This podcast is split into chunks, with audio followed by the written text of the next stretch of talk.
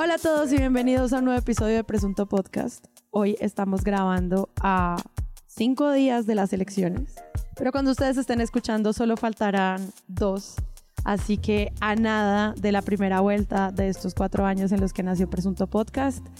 Y pues vamos a hablar de eso, de esta última semana hasta donde alcanzamos en esta noche. Eh, esperamos que no todo cambie en estos cuatro días, pero esperamos que todos ustedes nos puedan acompañar, así como Andrés Paramo, que hubo que más bienvenido. Estoy cansado, necesito que Dios baje y me ayude. él, él mismo. él Hola mismo. Dios, soy yo otra Ven, vez. ven y ayúdame tú, tú mismo. Ven y baja y me ayudas. por favor. Juan Álvarez. Hey, buenas noches. Un saludo largo para el amigo Iván Ospina que nos hizo un ramen hoy que no existe en la carta del barrio. Así que tengan cuidado, vayan a la carta del barrio, pidan el ramen y no se y no lo van a dar. reciban. Muchas el ramen y después escalen el caso. y Santiago Porque no hay. ¿Qué hubo, Santiago? Bienvenido. Hola, ¿cómo les va? Un gusto, un gusto estar acá. Le mandamos un saludo a María Paula Martínez, que hoy no pudo venir, la queremos mucho. Les recuerdo que Presunto Podcast tiene página web, es www.presuntopodcast.com. Yo la repito siempre porque es la forma más fácil de, si ustedes quieren apoyar este proyecto, pueden llegar allí directo a convertirse en nuestros mecenas y hacer parte de nuestra comunidad de Patreons que mes a mes garantizan que este proyecto siga saliendo. Los queremos. Y también pueden vincularse a nuestro Discord. ¿Cómo entrar allí? Simplemente presuntopodcast.com, unirse a la comunidad. Eh, va a estar bueno, como hicimos en el cubrimiento de las elecciones legislativas. Hacemos, pues nos encontramos allí con toda la comunidad. Entonces, los que quieran parchar un rato y ver qué diablos va a pasar el domingo, invitadísimos a pasar porque siempre está todo el mundo allí muy pendiente. Entonces, vayan allá, presuntopodcast.com.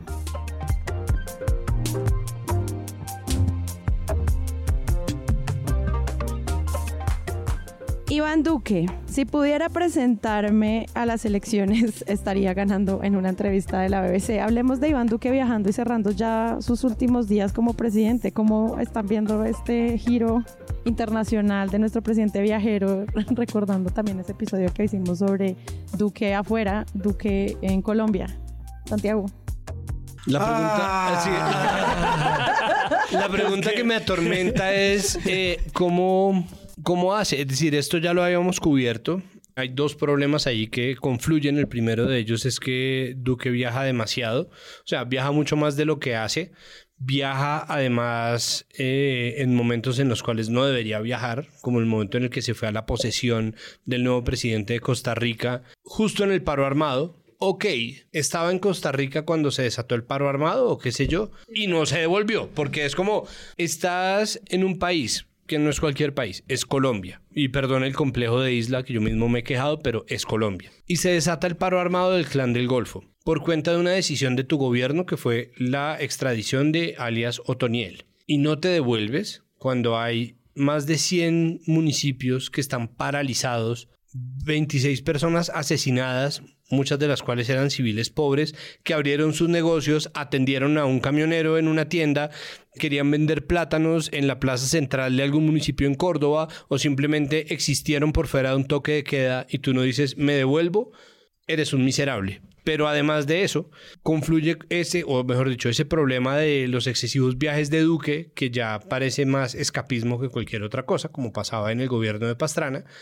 con la mitomanía crónica de una persona que parece que viviera en un país completamente distinto cuando está en otro país. Es decir, parece que viniera como presidente de Narnia a visitar la Unión Europea, llega a Turquía, que no hace parte de la Unión Europea, digo para el tuitero riguroso, y sale a decir que el clan del Golfo no existe. Pero además en la COP, en Glasgow, había dicho meses atrás que estaba haciendo un compromiso para frenar la deforestación de la Amazonía lo pegó de la Operación Artemisa. La Operación Artemisa no ha frenado la deforestación de una sola hectárea de bosque seco, ni húmedo, tropical, selvático, amazónico, de la, de la Orinoquía o de ninguna zona protegida ni reserva forestal de la ley segunda. Nada en el país ha sido eh, regenerado ni existe un freno a la deforestación. Entonces es una mentira clarísima. Causa además problemas extra porque es el ejército ensañado contra los eslabones más débiles de, la cadena, pero además las promesas ambientales que luego acá llega aquí a no, no solo no refrendar, sino además a frenar la ratificación de Escazú con su bancada de gobierno, haciéndose el bobo además,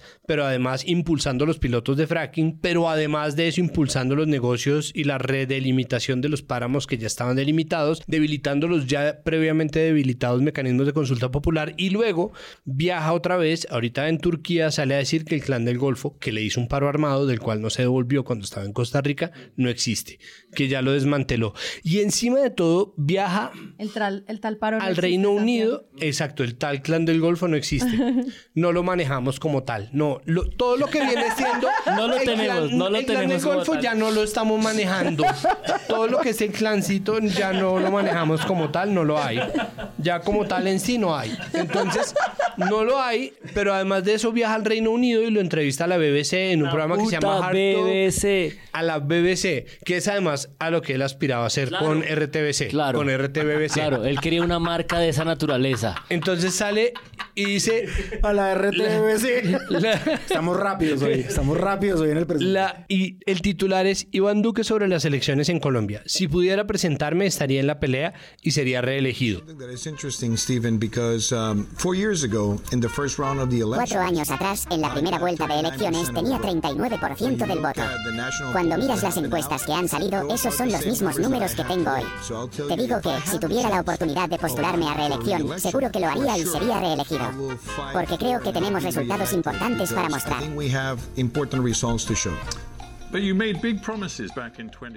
Coma, puta mierda. Entonces, hay, y esto es solo la primera pregunta que él contesta, porque es que además después empieza a decir que ningún gobierno ha hecho tanto por el empleo, que ningún gobierno ha hecho tanto por la igualdad, que ellos implementaron una serie de medidas. Uno, es decir, el gobierno de Duque ha sido la revolución en marcha de López Pumarejo, combinado con el gobierno de Francisco de Paula Santander, combinado con la seguridad democrática de Uribe, ¿por qué ah, no? sí, claro. Además, exacto, pero no, no, no, no, no. O sea, el, el, tipo de verdad viene a ser un gobierno absolutamente fantástico si uno le pregunta en la BBC.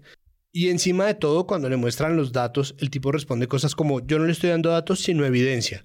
Entonces es como, ah, claro, porque vienes de un país en donde los datos no son evidencia de nada, obviamente. Y encima de todo termina diciéndoles a los del programa que se llama Hard Talk, que es un formato, yo me imagino que es parecido al de al upfront de Al Jazeera, en donde el presentador como que encara a los invitados y les bota preguntas durísimos. A Santos se lo hicieron en Al Jazeera, bueno, ha pasado por muchos temas. Se lo hacen a Duque y Duque dice que el programa no debería llamarse Hard Talk, sino Hard, hard Lies. O sea, es un Trump. No, no, no, no, no. O sea, es un papel absolutamente desastroso porque además, y ya para soltar, perdón, la, los titulares de las últimas encuestas que miden no solamente las intenciones de voto frente a las elecciones, sino la popularidad y la favorabilidad del gobierno, dice que la desfavorabilidad del gobierno Duque ya está por los límites de los 70, 67%, 69%. Es una absoluta locura. Es decir, el desbalance de las cosas que pasan versus las que dice, a mí me hace creer simplemente que lo que él está haciendo, más allá de ser una persona en negación o profundamente perturbada, es simplemente que él es su propia cortina de humo. Y mientras todos estamos en la pelotera de tuitearle que es un payaso y que es un imbécil, que es un inepto y un mentiroso, él gana un poco más de life miles viajando a Glasgow. Y vuelve y dice una estupidez y todo el mundo está peleando y el man viaja a Helsinki. Y uno vuelve y le ah sí vamos a otra pelea de memes pues me largo a Riga y se va a Riga. Entonces después dice eh, eh, entonces todo inepto hijo de puta eh payaso me anda así pues me voy a Vilnius me manda gira por Europa patrocinada por su propia cortina de humo que son las estupideces que dice para que nosotros tuiteemos y no más. No yo solo complementaría a ese increíble emotivo resumen de Santiago que nuestro corresponsal en Colombia de la BBC, que tiene un manual de estilo muy inglés y muy delicado, del que tiene que tener mucho cuidado, eh, reportó la entrevista y... ¿Cómo se llama? Daniel Pardo. Se soltó otra serie de tweets. Uno de ellos dice, Duque parece más seguro de sí mismo cuando habla en su perfecto inglés. ¿No? Esta confrontación, él que nunca ha tenido confrontaciones de ninguna naturaleza reales, porque le han huido a todos los debates importantes del país, Recuerdo que no prefirió reunirse con Maluma que con los estudiantes antes de cualquier cosa. Dice entonces Daniel Pardo, durante toda la entrevista se le vio cómodo, emitía una sutil sonrisa en las preguntas críticas. Y al final aparece esto que Santiago ya reportó. Quiero nada más sumar, Daniel dice, aquí el imperdible final, ya reportamos la parte en la que él dice hard lies, pero quiero el antecedente que es el antecedente que deciden publicar el corresponsal Colombia de la BBC lo que para un amplio equipo de periodistas son hechos verificados, basados en investigaciones de importantes centros de estudios del país, para el presidente Duque son mentiras. Y es como este asunto de la malbaratar las cifras, convertir esto poquito que se supone que nos queda de los consensos, que son las cifras, en una cosa eh, perfectamente manipulable y maltratable que solamente hace pues de este cierre de gobierno, que son estas cierres de campañas, este final de las cosas que estamos viviendo, un escenario muy diluido en el que este sujeto en el poder que tiene que transitar, solo lo conectaría con una última cosa, es un hilo que publica La Silla Vacía hoy sobre cómo el gobierno está intentando dejar un montón de cosas amarradas, ¿no? Esta, esta, esta indefensión, esta sensación de que es un hecho, lo hicimos mal, le vamos a entregar el poder por primera vez a la izquierda en la historia de Colombia. ¿Cómo reaccionamos a esto? Y la silla vacía saca un hilo hoy muy, muy denso, muy fuerte, que empieza, Iván Duque lleva seis meses de movidas para amarrar en distintos puntos a su sucesor y pone siete, ocho tweets de los últimos dos, tres meses de investigación de la silla vacía. El más denso de todos, me parece a mí, en mi juicio, el de ISA y Ecopetrol. No voy a dar detalles ahora, pero han intervenido en la junta directiva, han cambiado cinco, cuatro puestos en la junta directiva.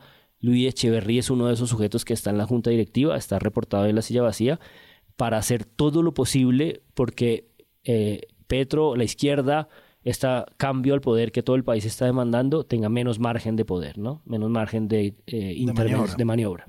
Vamos a dejarles las notas del episodio como siempre para que puedan leer la entrevista completa y puedan escucharla, porque si son muchas de las preguntas que nosotros hemos visto como recopiladas desde los medios nacionales y cuando ya pues un medio internacional como que coge todo el, la coyuntura y le pregunta desde la participación política, desde lo que quiere hacer con el campo, desde las cifras que validan o no su eh, legitimidad como presidente, pues hay un gran resumen al final en esta entrevista de lo que al menos en presunto hemos evaluado de la gestión del presidente. Entonces, les dejamos las notas del episodio para que la puedan leer completa, porque en serio, pues vale la pena, al menos para comprender esta postura desde el periodismo internacional.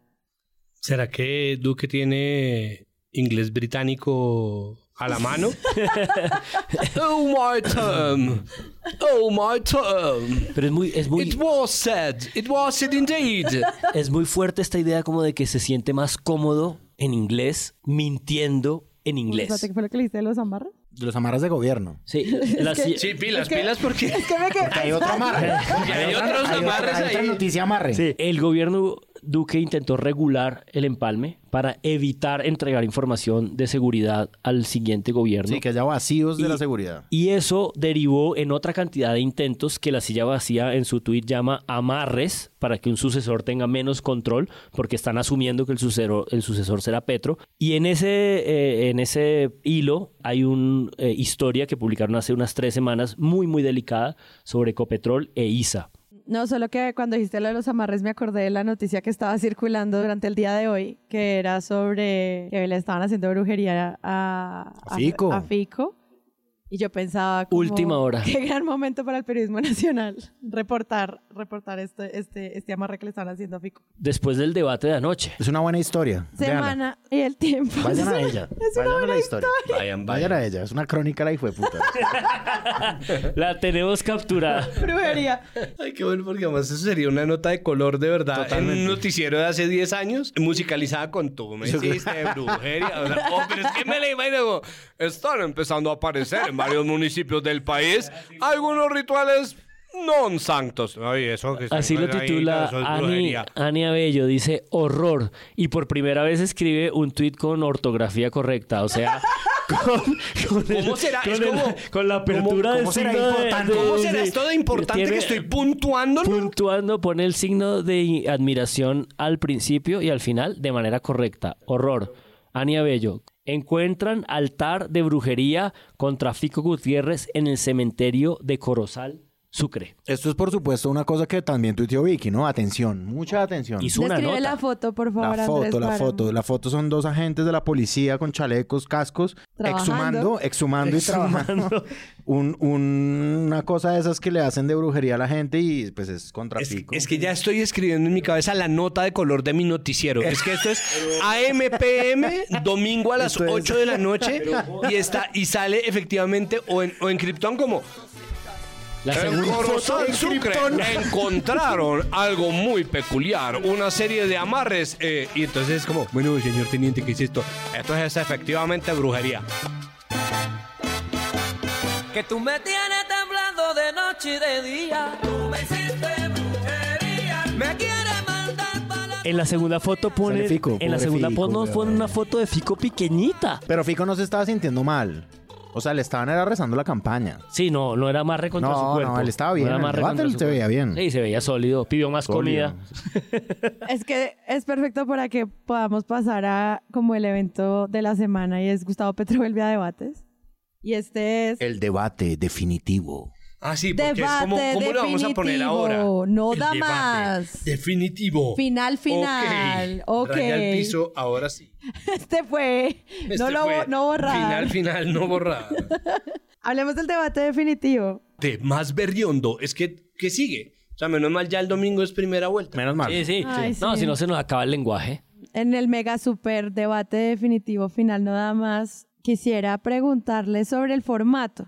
Esto es algo como que parte del, bueno, ya hemos hablado de los debates antes como en este espacio en el que pues los periodistas ayudan a los indecisos o a quienes están rectificando su posición a encontrar argumentos, a sentirse más empático con su candidato, a conocer a lo que no sabían. Bueno, digamos que son espacios que realmente pueden aportar a la discusión democrática de, las elecciones. Como vieron el debate definitivo de Vicky y, bueno, de semana y el tiempo. Sí, bueno, hay algo que yo quiero decir. Lo primero es que yo fui al debate para... Crédito por presunto. No, Ah. No, nos. No, no, no, por radio. Por radio, Pepito. Es Yo para le un pregunté lo mismo hace un par de es horas. para un documental que estoy haciendo, pero las notas que hice en mi cuaderno sí eran para presunto. Evidentemente, como las voy a leer. La primera de todas es...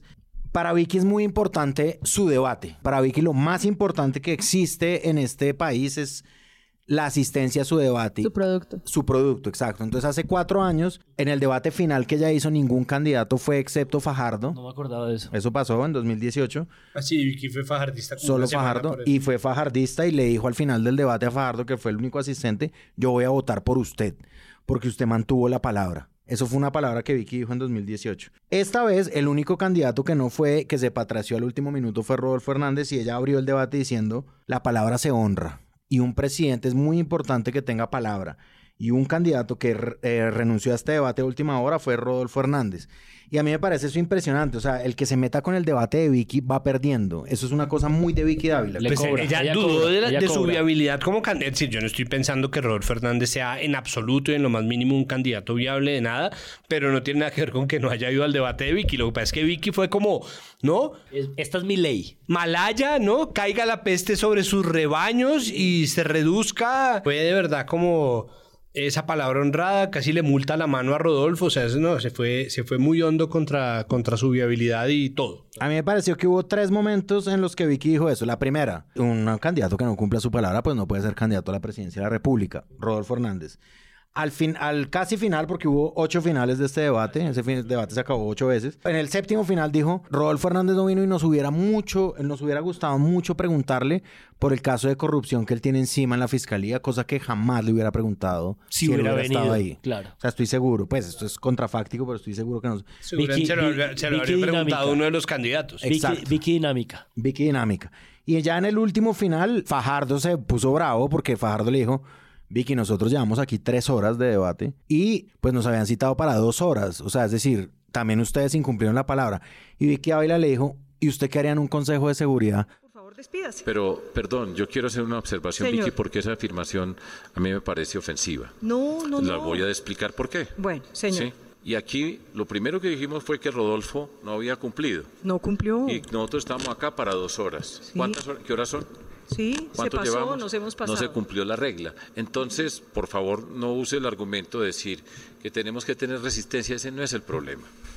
ese no es el problema. Aquí teníamos unas reglas. O sea que si usted tiempo. tiene un consejo de seguridad y se alarga, usted se va. No, no, no. Siendo no es, presidente. porque eso, perdón, búsquese un mejor ejemplo porque No, ese pero se lo realmente sí está muy pregunto, y se lo pregunto con Porque, respeto. mire, es que yo he estado en consejos No de me tiene que descalificar, se lo No, pregunto con usted- respeto. Usted es la que me está ¿Usted quiere ser presidente? Sí, yo quiero ser Yo presidente. no. Y sí, y quiero ser presidente y he gobernado y he tenido consejos de seguridad y he pasado mucho tiempo ¿Sí? trabajando. Ese no es el problema. Lo que estamos diciendo es que aquí teníamos un tiempo y no se cumplió. Entonces, eso es lo que yo estoy señalando. Entonces yo le no tengo problema ofrecemos con excusas trabajar. y por favor despídase de los televidentes y de Con, los con que la nos idea de decir por qué los O sea, como, como usted cree que usted cree que ser presidente no es una prueba de resistencia que viene Sí, o sea, mi- es que acaso mi debate también no es una prueba para ustedes. O, O sea, sea, ¿esto no le parece que esto es el test último, el test ulterior de viabilidad presidencial? ¿Cómo se le ocurre decir que usted no va a estar parado además por su gente? Exacto. Luego, pues, presente, por eso Fajardo se quería ir a dormir, porque se le agotó la gente como a la hora de debate. Sí. Como, no, perdón, Vicky, es hora ya de acostarse. Sí. Vámonos a descansar. Algo Pero me- antes algo hay que bañarse normal. y los dientes cepillar. Buenas noches. Buenas Minuto de noches. Dios. y ella como, Buenas si usted fuera presidente de un consejo de noches. seguridad que a Vicky Ávila le molesta muchísimo y se nota eso mucho, de verdad, un- hay un precedente en 2018, pero este es mucho más claro que si se meten con su debate, pues es, no es calidad de presidente. Si Claro. se meten con mi debate, ah, ah, yo Pero soy bueno, la que manda. Sí, Pero el eso debate habla- es la ñaña de Vicky. Pero eso habla de su estética, ¿no? Y es que ella es la importante Sí. y sus números son los importantes Sí. porque ese es su pacto con los Gilinski. Transformar Exacto. en semana en una cosa de números de clics. Pero ya ni siquiera es como un pacto con semana, es algo que tiene que ver con ella. Con ella y su estética. con anunciar de Su vez en cuando cuántas personas están conectadas, con como enumerar como cuántas personas están comentando. O sea, para ella es muy importante saber si estos formatos cortos o largos mantienen la tendencia. No, con y ella y su, modelo de negocio. Es La que el verdad- modelo de negocio de ella es eso. Y ella lo que vende es eso. Lo que vendía en la W era eso. Era como, Tendencia. no importa, exacto, no importa cuántas cosas vayan a pasar, no importa cuánta gente se quede, pero yo le voy a aprender más radios que cualquier otro periodista. Que le apague incluso más, no importa. Porque es que yo le prendí 200 mil personas en la franja de las 12 a las 2, ¿no? ¿Cómo era? Sí, de las 12 a las 2 o de las 2 a las 4 o lo que fuera que, que hiciera ella, era como, no se preocupe, como yo lo que voy a hacer es que le voy a poner una tendencia, le voy a montar esa vaina. Y así la gente cabalgue la tendencia mentándome la madre, diciéndome cualquier cosa justificada, no justificada, explicada, no explicada, malversada, descontextualizada, así yo le esté poniendo a María Fernanda Cabal dos veces por semana a explicar qué es un mamerto o a pelear en una piscina de barro con un terraplanista o después vamos a poner al senador Robledo a cazar un tapir engrasado en, en el estudio, entonces cualquier, no importa lo que pase. Yo le voy a armar una tendencia y lo voy a aprender un poco de gente al programa con que la gente esté hablando de mí, eso, y eso es lo que ella vende. Y pues, por supuesto, en este momento, 300 mil personas conectadas al debate. No son mentiras, no son opiniones, son hechos, 300 mil. Y después decía, y en este momento tenemos 330 mil, Andrés y eh, y, y Andrés, y déjeme le digo, eh, y además son, no, no, espéreme, 333 mil 432. Eh, sí, Andrés, y ahora, no, o sea... No, no sé si se sentía como que era deliberado, como que ellos en serio estaban buscando conversación y eh, confrontación en- entre los candidatos, que en otros formatos que son súper estrictos eso no pasa. Pudo haber sido deliberado, como "Ah, lancemos un par de cosas, digamos que esta es la dinámica y que ahora es culpa de los candidatos, pero también hace sentir un poquito como eh, improvisado el proyecto. Entonces, no sé, la verdad aquí no podemos como hacerle fact-checking a esto, pero sí en términos de formato pasaba eso. No sé qué opinan, por ejemplo, de la figura del otro moderador del tiempo, el director. Andrés Mompotes, que ¿Quién? estaba allí con él. Yo no sabía ¿Había quién alguien era. con Vicky? Que Yo- estaba allí con ella. Yo no sabía quién era, había oído hablar muy de, mucho de él, nunca había visto su cara, sigo sin saber quién es. Me encanta que nuestro crítico de medios no sabe el director del tiempo. Es como, me- la verdad, no me importa. Había oído, había oído hablar de Mompotes, nunca lo había visto, nunca lo había leído, sigo sin saber quién es. Esto eran Vicky Dávila y, y Andrés Mompotes en la mitad en un atrilcito y los candidatos también parados cada uno como en su espacio. Obviamente dejaron el espacio vacío de mm, Rodolfo para que quedara muy claro que estaba el espacio diseñado para él.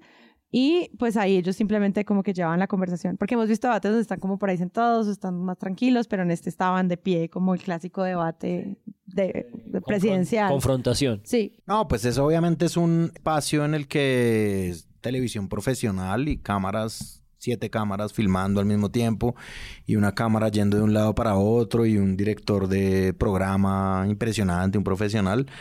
Pero pues obviamente nosotros tenemos en ese, en ese escenario a Vicky Ávila, que es una maestra del rating y una maestra de la televisión además. Entonces Vicky Ávila obviamente aprovechaba muy bien los momentos en los que no estaba haciendo ella parte del, como de la presencialidad de la cámara para indicarle a Andrés Monpotes qué era lo que tenía que decir. Eso yo lo vi en- ahí, digamos, yo estaba en la parte de prensa y ella le iba escribiendo en sus, en los papeles de él mismo qué era lo que tenía que decir, como tú, No puede ser.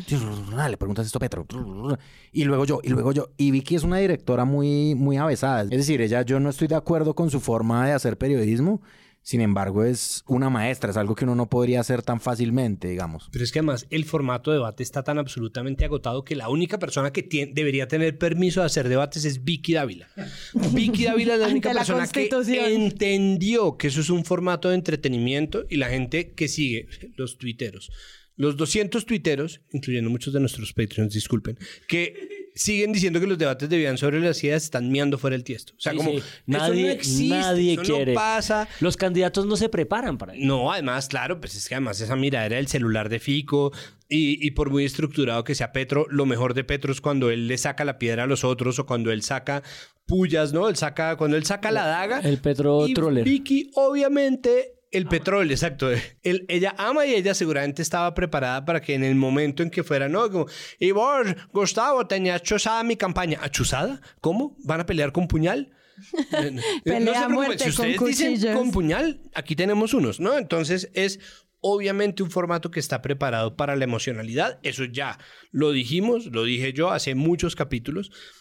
Vicky Ávila aplica esa, ese tejido de lo emocional a cada cosa que hace, lo pasa por ese filtro. En el caso de los debates es absolutamente perfecto. Es- perfecto Es porque es donde mejor eso, funciona. es donde mejor Es donde funciona. funciona, sí. Porque además, lo único que podría hacer que alguien que en este momento no se hubiera decidido se decida, no son los programas de gobierno. Alguien que en este momento no se ha decidido y no se ha leído un programa de gobierno de 300 páginas o de 10, como el, de, como el que debe ser el de Rodolfo Hernández, Dos. Do- dos páginas, dos páginas con notas al pie, do- dos páginas con, dos- con ilustraciones.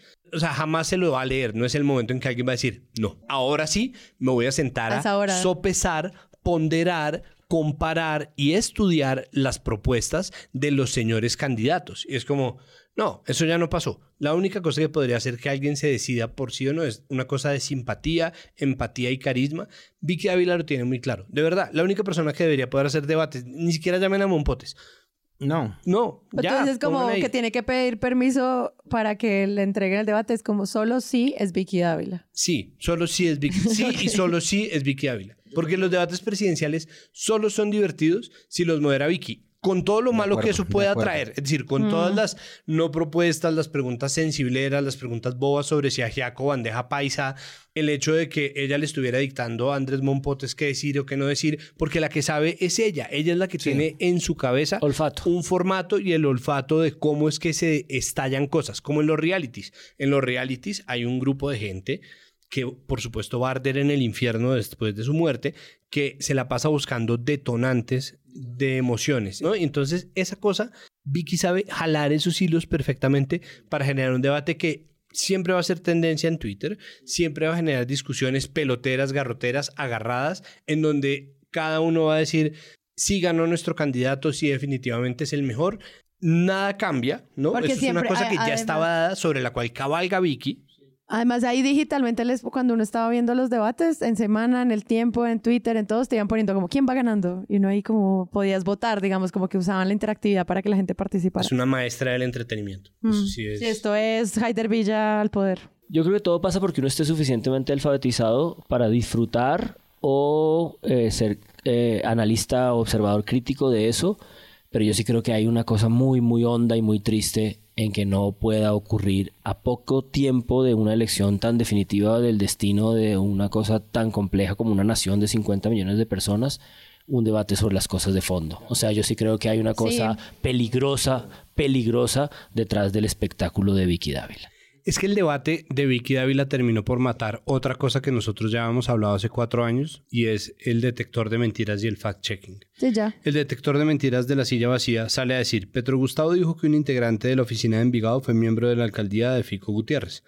Gustavo Villegas, exsecretario de Fico, sí fue acusado de tener una alianza con esa banda criminal, pero no de ser miembro. Aquí explicamos un caso porque el detector de mentiras de la silla vacía. Bueno, cambio, por, los mismos, por las mismas horas, sacó el contrachequeo de datos y pone la condena, condena, sí fue condenado, contra Gustavo Villegas, exsecretario de Seguridad de Medellín, sí fue por concertar con la oficina para delinquir. Y empezó la gente a decirle, le tenían su propio alias. Entonces es como, creo que este es el momento de que muera ese detector de mentiras. A veces lo han hecho bien, a veces lo han hecho mal, pero como a veces lo han hecho mal, creo que o lo reforman o yo no sé exactamente qué es lo que tiene que hacer la silla vacía con ese detector de mentiras, pero me parece que no les está sirviendo porque lo único que termina generando son debates que terminan poniendo a chocar. Y creo que esto es un mérito, desmérito de Vicky Dávila y es que terminó acabando, ella que es la señora hechos, no opiniones, terminó matando completamente el periodismo de chequeo de datos porque obviamente eso también tiene sesgos.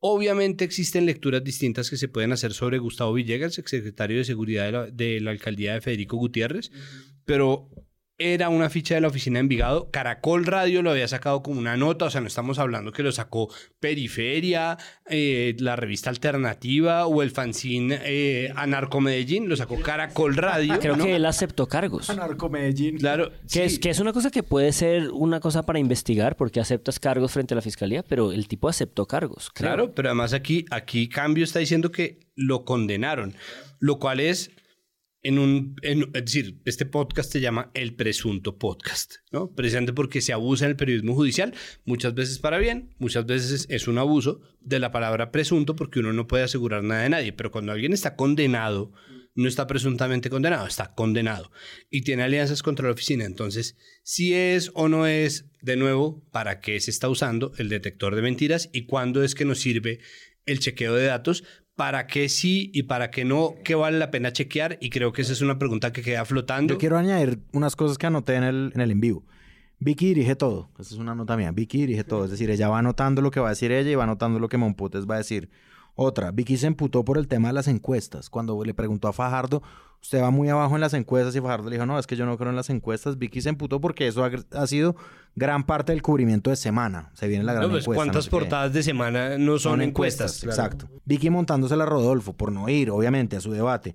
Y hay una que me gustó mucho, que yo, pues mía, obviamente, esto es un autobombo, esto es- estoy haciendo un Vicky Dávila, básicamente. este, esta ¿Cómo es una así? que- ¿No le gustan las autocuñas? esta es una que yo puse aquí. Fico y Petro mirándose a los ojos es un hermoso momento Vicky Dávila, que fue el momento en que dijo, a usted qué le gusta de él, pero mírelo a los ojos. Eso es un momento de rating impresionante. que- Claro. Subió todo el ambiente dentro del mismo auditorio. Había un auditorio de invitados y un auditorio de prensa en el que estaba yo. Cuando ella le dijo a Fico, Fico, ¿usted qué le gusta de Petro? Pero mírelo a los ojos. Y Fico es lo suficientemente buen personaje paisa para decir, a ver, Gustavo, y lo mira a los ojos. Y le dice las cosas que le dijo.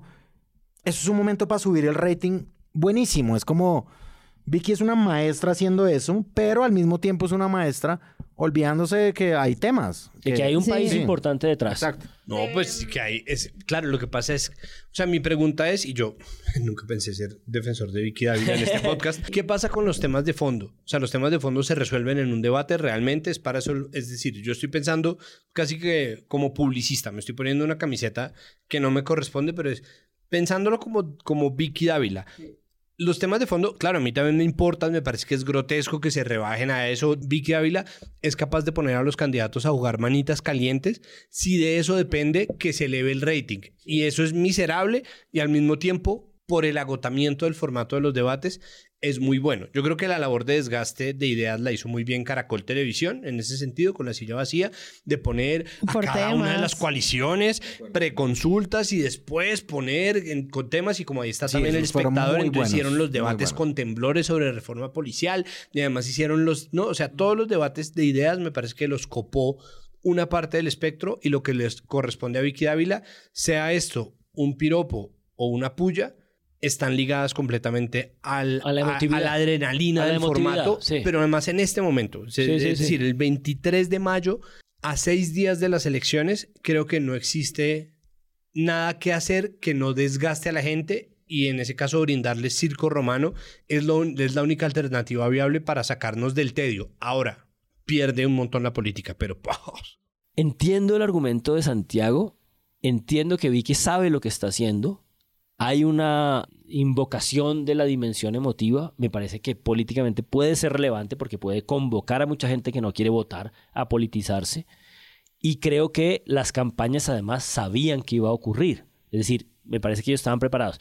Me da la impresión de que después de haber pasado por dos horas y media de tanta densidad, ese cambio de las reglas el hecho de que entonces, bueno, ustedes están aquí en el circo romano, se van a dar caña, se van a preguntar, digan lo que quieran, sí acabó derivando en un cierto control de parte de Petro, me parece a mí, de discutamos las cosas. Y acabó, y sí se acabaron discutiendo cosas. Yo los últimos 45 minutos que vi, se acabaron discutiendo cosas de nuevo sobre la reforma pensional, sobre la reforma a la policía y tal. Sobre reforma y, tributaria. Y eso fue lo que hizo que todos tuviéramos la pequeña impresión de que la mitad de las cosas que Fico estaba diciendo eran copias de los programas de Fajardo y de Petro. Fico fue el, su escenario más moderado, fue el escenario más consensuado y apareció apare- una pequeña impresión de que sí hay consensos. Esta idea de que hay una polarización del país, no, hay unos pequeños consensos. La gente quiere cambio, hay reformas que se necesitan, incluso Fico habla de ellas. Sí, sí, no, y, y pues al final, obviamente nosotros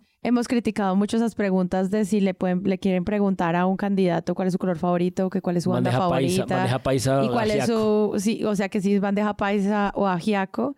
Y lo que dice Santiago al final nos deja una reflexión muy amplia sobre a pocos días ya el periodismo como qué herramientas tiene para hablar sobre desigualdad o sobre temas como de alta como necesidad social después de una campaña de cuatro años para elegir el nuevo presidente pues como ya en el último momento cómo se puede hacer sin embargo de justicia junto a la FLIP construyó una guía que pues está pensada específicamente para poder entender como la desigualdad que en últimas es como el gran problema de nuestro país y pues que, que puede explicar como muchísimas otras cosas. Y pues en esta guía lo que trata es como de eh, ahondar en temas que estaría bien, bueno, si ya no alcanzamos a tratar ahora, sí en lo que pueda pasar con la segunda vuelta y sí en lo que pueda pasar ya cuando hagamos control político del presidente que quede.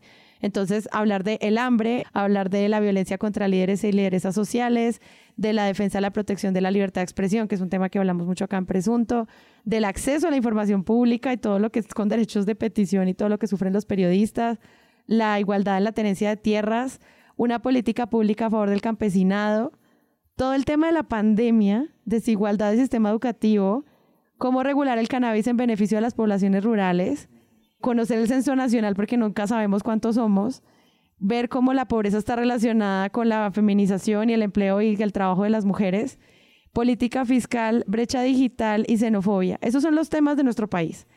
Y pues obviamente no los vamos a poder tratar en todos los debates, pero esta guía, que obviamente les dejamos en las notas del episodio, vale la pena porque son, es una buena manera también de uno como ciudadano pensar qué debo estar teniendo en cuenta a la hora de seguirle la pista a las políticas públicas de mi país. Gran trabajo de, de Justicia y la Flip al- alrededor de esta guía para editores y redactores. Quiero añadir a este paréntesis y decir que WWF ¿Y cuál es tu banda favorita de K-pop?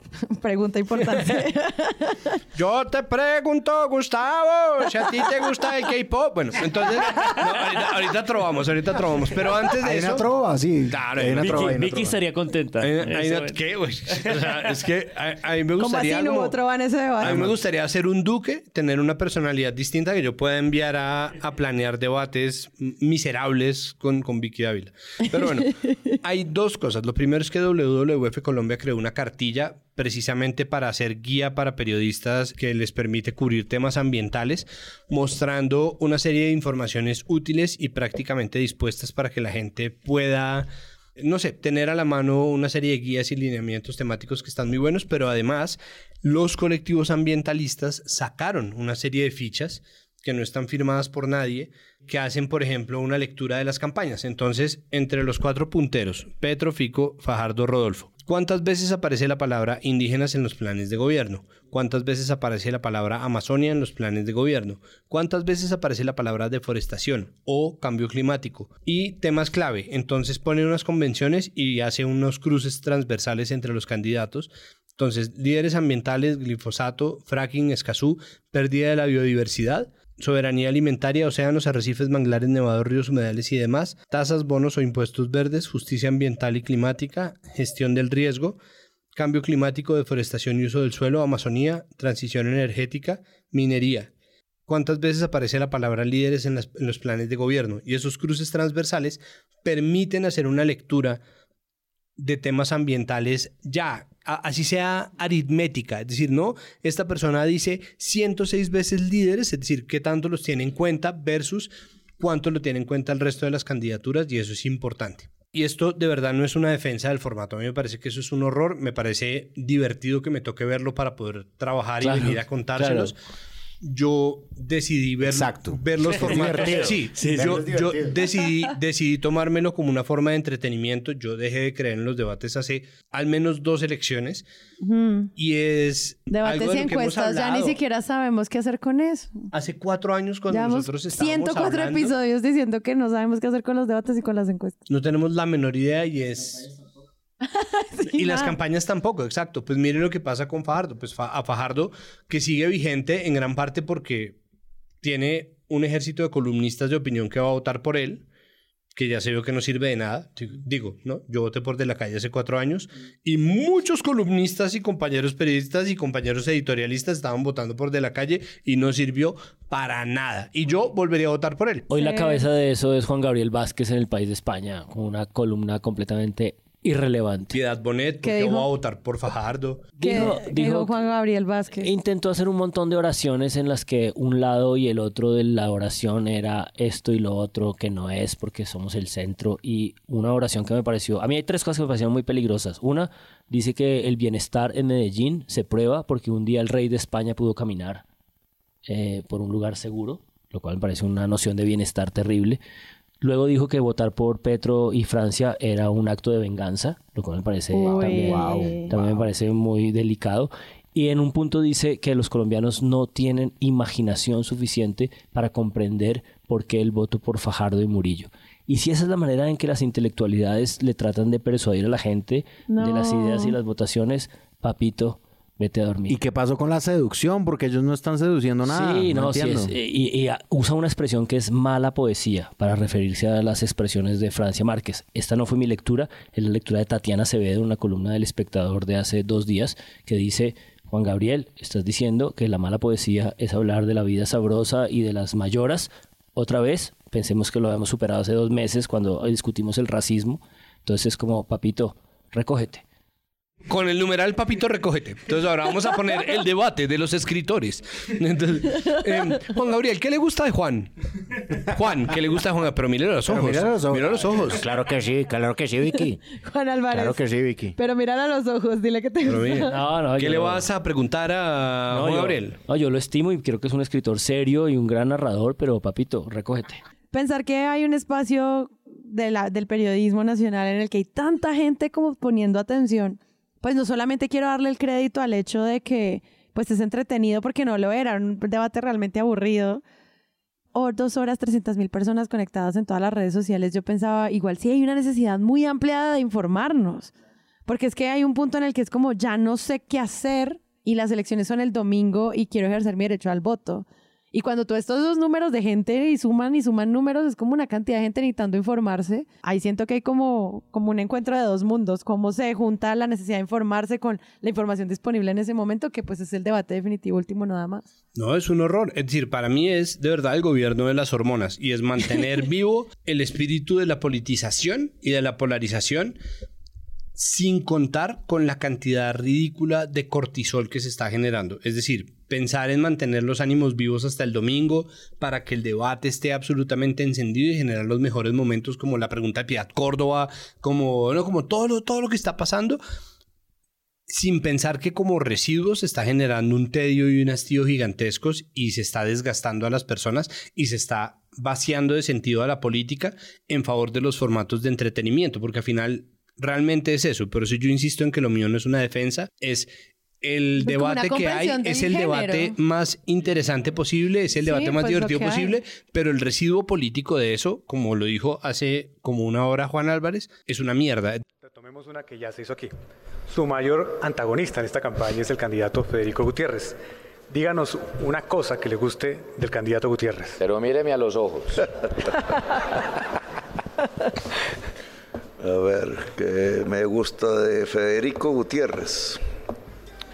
Digamos que en este momento él puede decir con coherencia que no está siendo procesado, no es imputado. Y eso es bueno.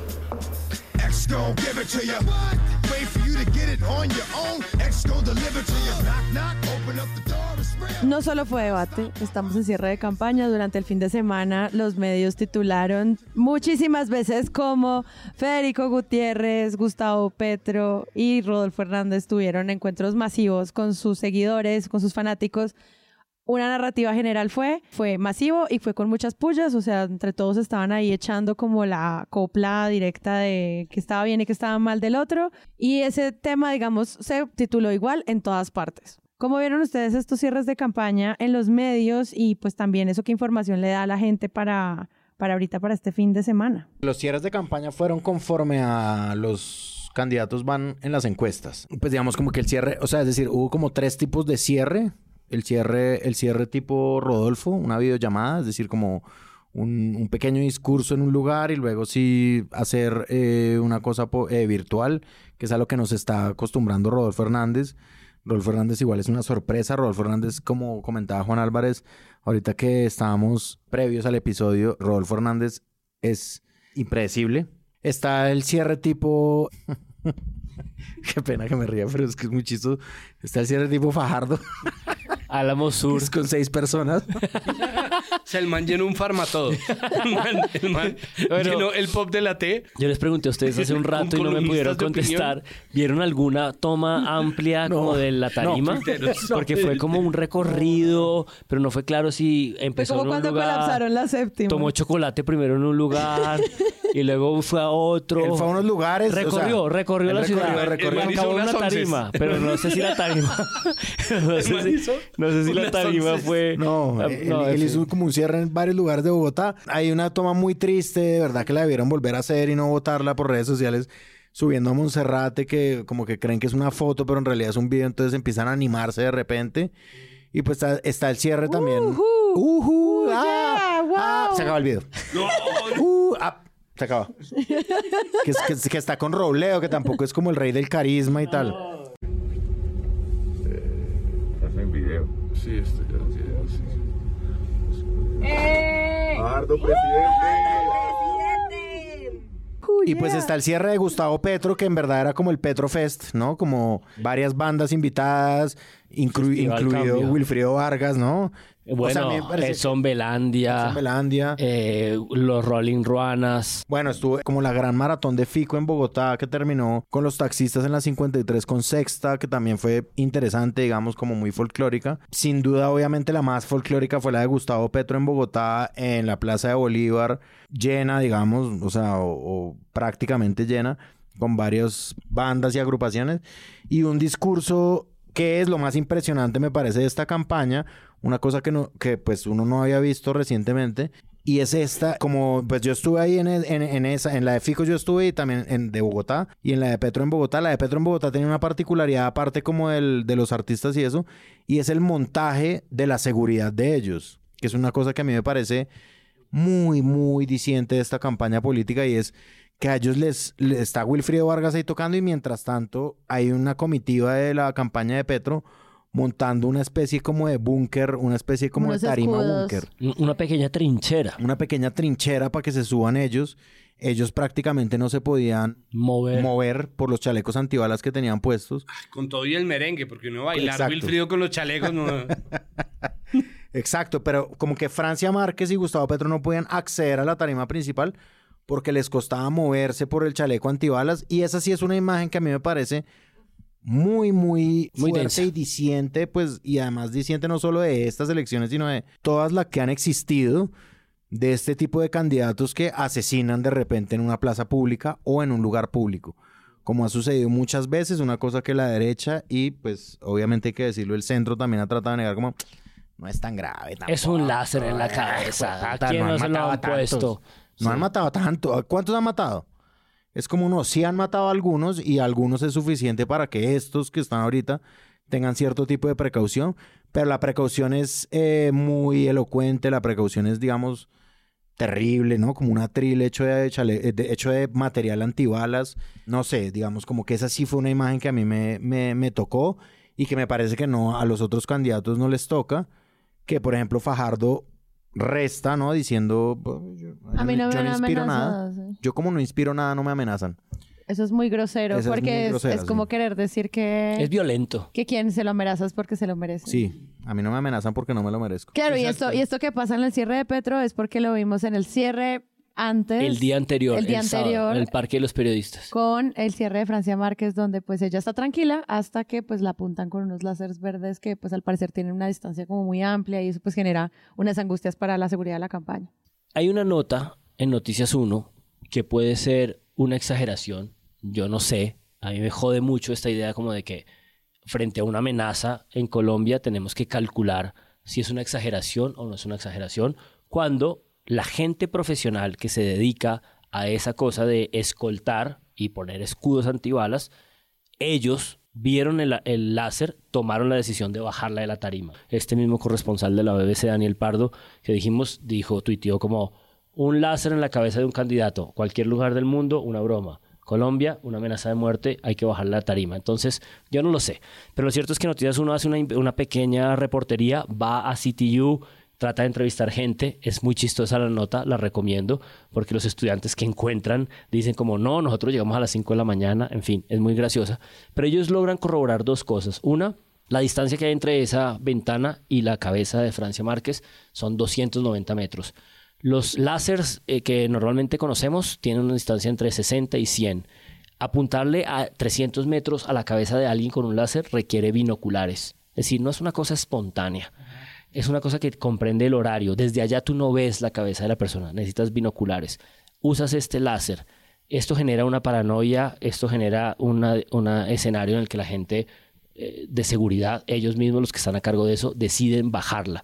Ella se da cuenta que la van a bajar, eh, agudiza su discurso, empieza a decir más duro y la gente se pone a llorar en la tarima, según reportan en Noticias 1, y la terminan bajando. Entonces, esto que puede parecer una reportería como meridiana o tratando de calcular lo que pasa, no puede normalizarse en nuestra existencia. Es una cosa muy difícil de aceptar que una candidata a la vicepresidencia Tiene su discurso así. tenga que pasar como Sí. terminar a los gritos diciendo aquí estamos, no tiene por qué seguir pasando, no nos- el, el tiempo que dure, lo que necesitemos, es muy doloroso. Como a las 5 de la. La policía también expidió un comunicado minimizando el hecho, al describirlo como escena común en los estadios de fútbol. Entre la ventana del agresor y el lugar en el que Francia Márquez pronunciaba su discurso, hay una distancia superior a los 290 metros, según permite medirlo Google Earth, lo que da a entender que era un dispositivo ilegal. Pues según la resolución 33767 de 2016 de la Superintendencia de Industria y Comercio, en Colombia no pueden ser vendidos ni utilizados aparatos láser de más de un milivatio de potencia cuya luz tiene un alcance de solo 60 metros. En cambio, según los fabricantes, el menos letal de los láseres prohibidos tiene una potencia de 5 milivatios, suficiente para dañar la vista de un humano en un alcance de hasta 350 metros. Pero además es como, ay, están tratando de usarlo por réditos políticos. Sí. Sí, ¿qué? Pues son políticos, ¿no? No, y Pues, además- eh, Fajardo está tratando de decir que a él no lo, no lo amenazan porque no se lo merece o porque no se ha ganado a nadie, porque él no genera ambiente de polarización en redes sociales, porque él tiene a la gente más sopesada y más ponderada del país, entonces que por eso a él no lo amenazan. Voy a hacer una confesión muy grande. Yo nunca estaba amenazado. Nunca he amenazado a nadie. Nunca ando agrediendo a las personas. Usted ya ha visto las discusiones. Va- se va ilustrando lo que yo digo de la confrontación. Entonces yo voy por las calles, yo reparto volantes, no tengo un ejército al lado mío para que me proteja. Yo no inspiro miedo. Yo no inspiro rabia. Yo no inspiro nada. Yo soy una gran amenaza. Él también está tratando de utilizar eso con réditos políticos.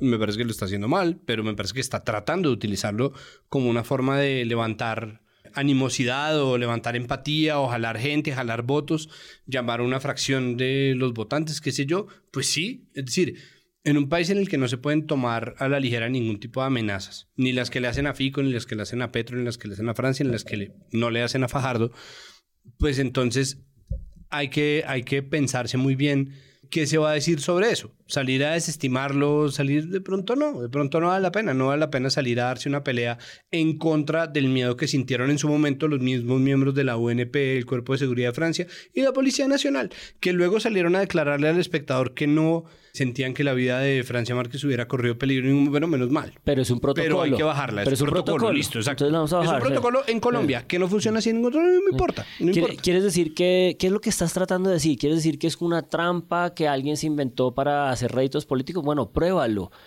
Pero el punto es, hay un montón de amenazas, es como, es como, sí, es muy triste, es muy triste que, que las imágenes del cierre de las campañas sean gente encubierta en trincheras, en trincheras antibalas. A pesar como de esos espacios tan, tan, tan, tan masivos de la Plaza de Bolívar, del Parque de los Periodistas, que tienen miles de personas allí asistiendo a ese, a ese lugar, eh, es muy triste cuando quien está en la tarima pues está a través de un, de un escudo y eso obviamente los medios lo cubrieron de una manera pues como muy solidaria. Yo Sí. siento que no hubo en ningún momento un ataque, sino como una tra- como tratar de explicar esto que estamos tratando aquí de entender Claro. nosotros. No, esta, no- esta nota que yo di reporto de Noticias 1 fue como, vamos a ir al lugar, vamos a ver quién pudo haber sido. Entiendo, por una otra nota que leí, que ahora no recuerdo exactamente dónde, que la persona de la casa, de donde supuestamente apareció el rayo, porque la gente tomó fotografías y tal, se reportó a la fiscalía y yo creo que eso se desescaló y tal. Pero el punto es, no hay un contexto histórico y político que nos obligue o que nos indique que este tipo de cosas se deban tomar como cosas menores. Porque no es la historia de este país. Para nada. Como si no hubiera nunca pasado, ha pasado siempre. Volvemos al trino de Jorge Hernán Peláez. Jorge Hernán Peláez diciendo, cuando, cuando aparecieron las amenazas contra Petro y contra Francia por parte de las Águilas Negras.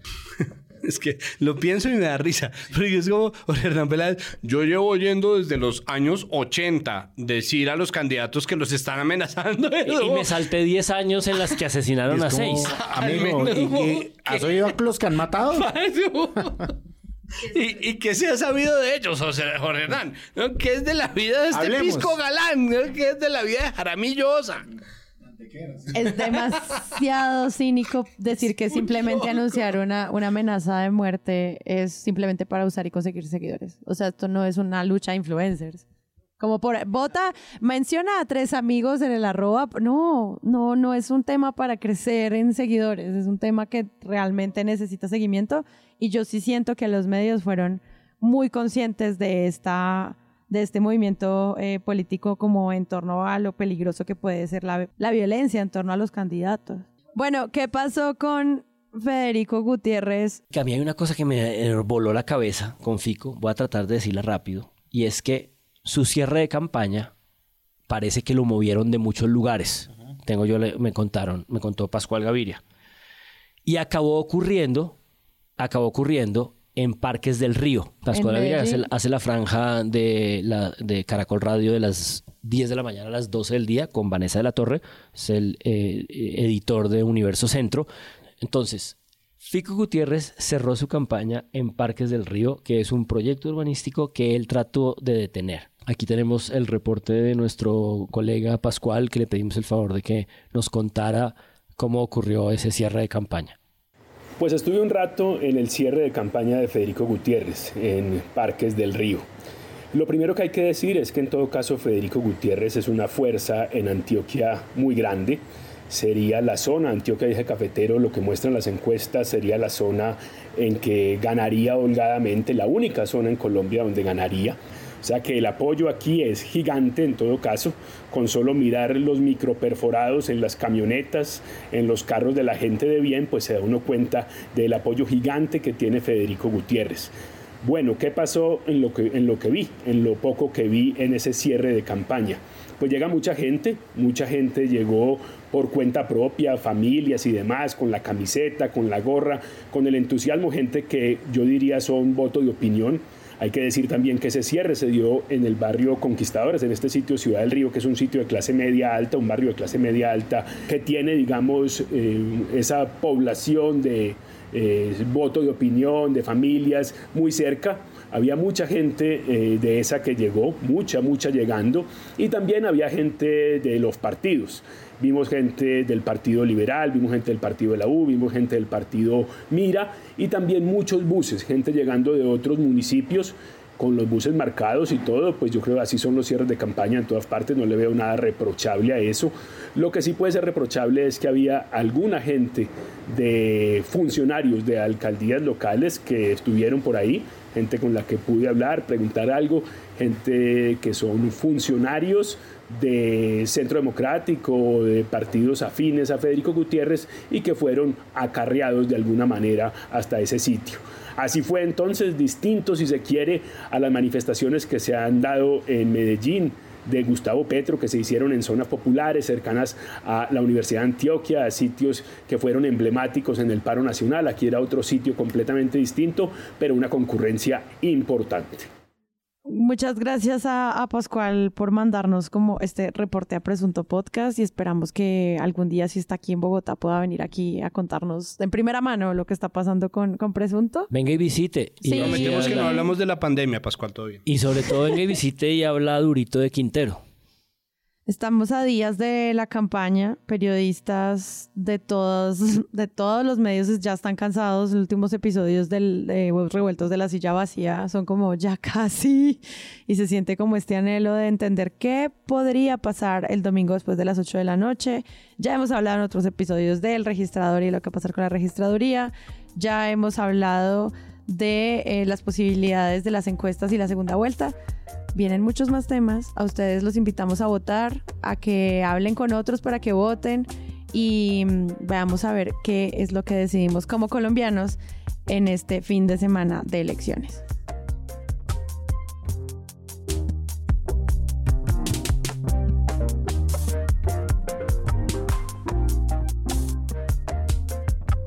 Si les gustó este episodio, les invitamos a que lo compartan en todas sus redes sociales. La producción es de Sara Trejos. El análisis es de Santiago Rivas, María Paula Martínez, Andrés Páramo y Juan Álvarez. La postproducción es de Rodrigo Rodríguez del Oro Podcast. Los invitamos a que visiten nuestra página web www.presuntopodcast.com, donde pueden aportar a este proyecto convirtiéndose en mecenas y accediendo a los espacios exclusivos de los donantes. Al mismo tiempo, pueden encontrar el ingreso a nuestra comunidad de Discord y apoyarnos en la presunta tienda. También pueden escucharnos en nuestro canal de YouTube o en todas las plataformas de podcast.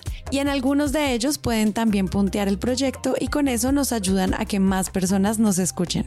Presunto Podcast es un podcast de Sillón Y pueden encontrar otros podcasts y proyectos allí. Gracias por escuchar. La próxima semana esperen un nuevo episodio. Chao.